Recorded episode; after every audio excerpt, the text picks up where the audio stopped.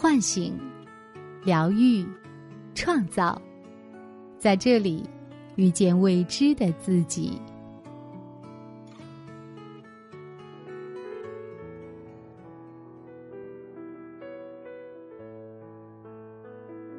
亲爱的朋友，你好吗？这里是张德芬空间，我是主播雪冬。此时此刻，我和你在一起。今天要跟大家分享的主题是：你有能力原谅出轨的爱人吗？作者：恋爱小魔女。如果你的另一半出轨了，你会不会原谅他？我相信大多数女生都和自己的小姐妹们讨论过这样的问题，我自己也是。那时候不过十五岁的傻丫头，啥都不懂，吃着冰棍儿，张嘴就说：“当然不原谅，就跟这根冰棍儿一样，我正吃着呢，一个陌生人过来舔了一口，你还吃得下去吗？”大家一听，哈哈拍手。后来长大了，经历了很爱的人，明白了那个比喻并不恰当。当你遇到的是你付出了很多、很爱的那个人的时候，他怎么可能是一根甜嘴的冰棍儿可比的？所以，我渐渐开始理解。那些老公出轨后还一忍再忍的女人，可是，忍有时候是变相的纵容。但如果不忍，我们真的就舍得下这么多年的相知相爱，舍得下苦心经营这么多年的生活，甚至我们共同养育的孩子，孝敬的两双父母吗？那么，我们到底要不要原谅出轨的爱人呢？其实，男人出轨该不该原谅这个问题背后，更重要、更需要你考虑的问题是：他为什么会出轨？如果这个原因找不到，或者找到了也无法修正，那么，即便你原谅了他，这段关系。也无法持久。第一个原因，惯性出轨就是惯性脱臼，复发是常态。有一种出轨叫惯性出轨，有人说这就和惯性脱臼一个道理，是病难以根治。看似好了，但一个不小心就旧病复发。他们大部分都有较为严重的多偶制倾向，打内心里他们就不认同一夫一妻制，和你步入婚姻，仅仅是他们对社会伦理道德的短暂妥协。而这些出轨者的出轨原因，大都和爱情无关。你说他有多爱那个女人，承担着破坏家庭的风险出轨？不，惯性出轨者爱的不是具体的某个人，他们爱的是那种混杂着背德、危险、不稳定的刺激感。而这种惯性出轨者，我们要不要原谅呢？说个真实的案例，我的一个姐姐在发现自己老公有了第二次婚外情之后，犹豫不决。她曾经原谅了一次，现在她只对老公感觉无比失望，甚至没办法和求她原谅的老公坐在一起吃饭。但她又放不下三岁的孩子，自己的家人也纷纷劝她没必要离。她小姨劝她：“哪个男人不出轨？这种事儿忍忍就过去了，你去找小三儿谈谈。”逼走那个女人就是了。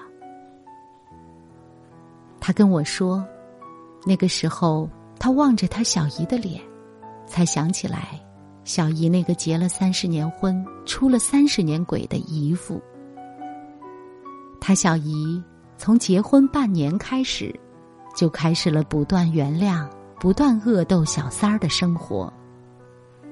每一年过年回家，他都嗑着瓜子儿跟众亲戚讲，这一年他又怎么对付那些狐狸精，怎么对付他偷腥的老公。我这个姐姐说，就是那一刻，她决定要和老公离婚。她说。她不想变得和她小姨一样，一辈子都陷在这不断打小三儿、防家人的生活里。生活还有更多更好的事情等着她做。如果你考虑接受一个惯性出轨者，那就做好未来可能会一辈子打小三儿的准备。其实他是被逼出轨的。第二个原因，有时候女人也会把男人逼出轨。比如，女人过于作、过于情绪化或者冷漠，男人在你这里得不到的需求，会在其他地方找寻弥补。前不久，一个学员哭哭啼啼的说自己的老公出轨了，究其原因。原来是因为生完小孩后，她过于关心孩子，完全冷落了自己的丈夫。她说，已经和自己老公一年没有同床共枕过了，因为刚生完小朋友，整天就是他和他妈和孩子睡在一起。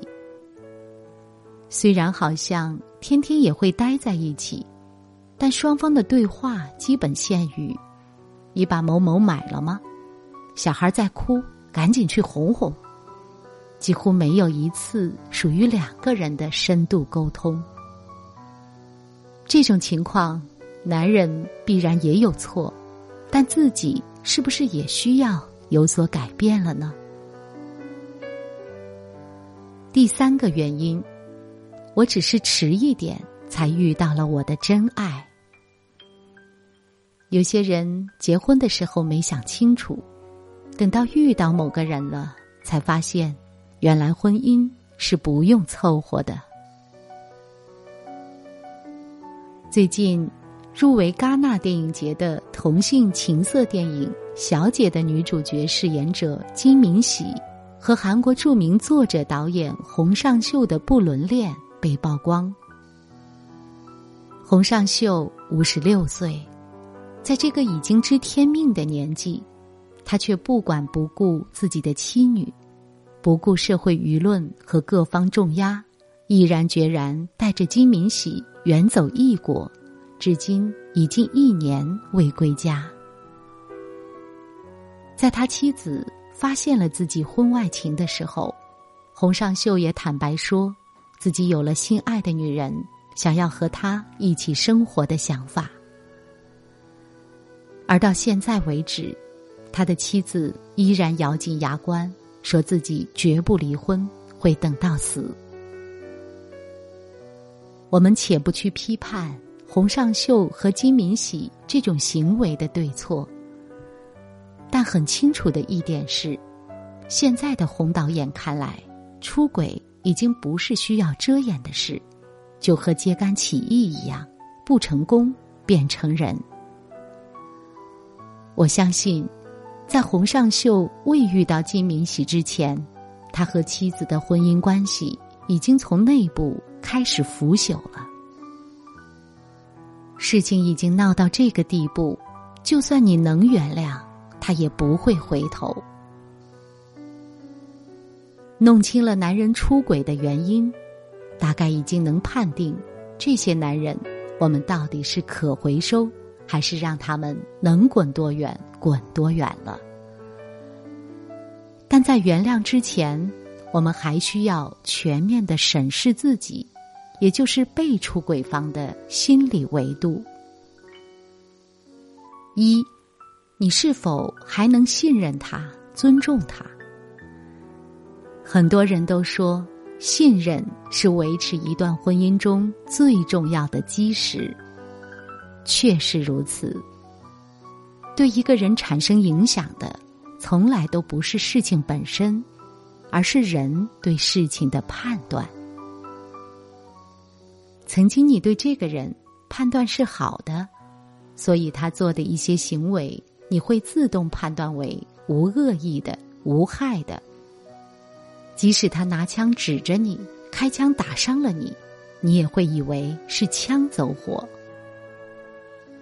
但信任消失后，你对他的确定性也消失了。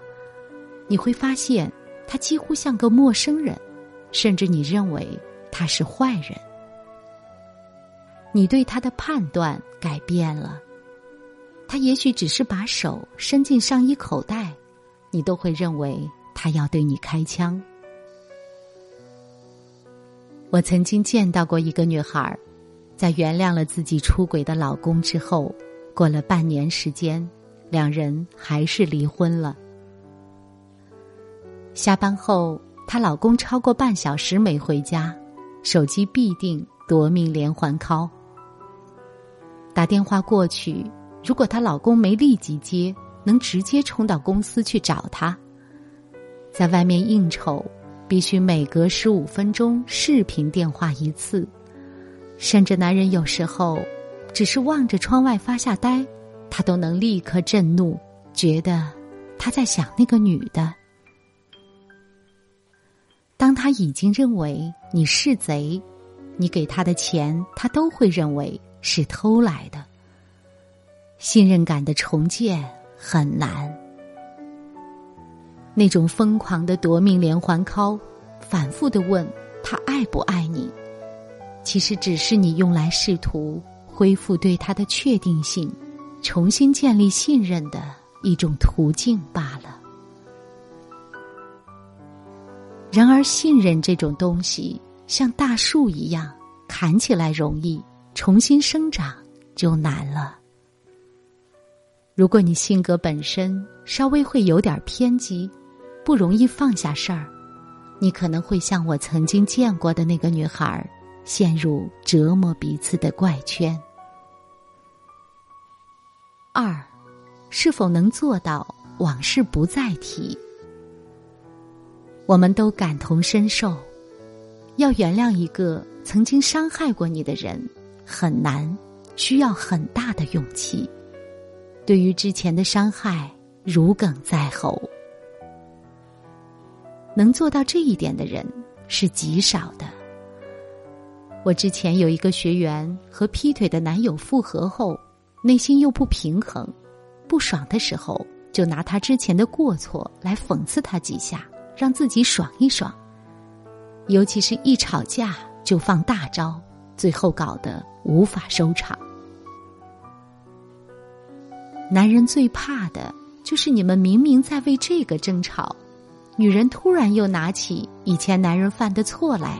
添油加醋再吵，因为这就像在告诉他：无论你现在多么努力，想要试图弥补，我也会永远记得你曾经背叛过我，你的错误我永远无法放下。那么他们会觉得气馁，进而破罐子破摔。既然你认为我永远都是这样的人，那好，我就是这么一个。烂泥扶不上墙的人。三，你是否能重新调整你们的关系，建立打怪升级的完美关系的目标？最后，如果你选择原谅，也要考虑到你们双方是否有在废墟上重建宫殿的能力。你可不可以？重新调整你们的关系，建立彼此在这段关系中的角色，共同向着一个方向前进吗？说白了，就像玩游戏时组队打怪，你们还愿意彼此互为队友，愿意把后背交给对方吗？这也是你选择原谅他的一个很重要的因素。最后。我想说，出轨其实并不属于恋爱技术范畴，它是婚姻道德问题。所以，没有任何人能给出合理建议，明确的告诉你该不该原谅，原谅之后风险有多大。道德问题只能牵涉到价值观，所以要不要原谅，只能看你是否接受。人生不易，且行且珍惜。本节目由张德芬空间出品，更多精彩内容可搜索微信公众号“张德芬”。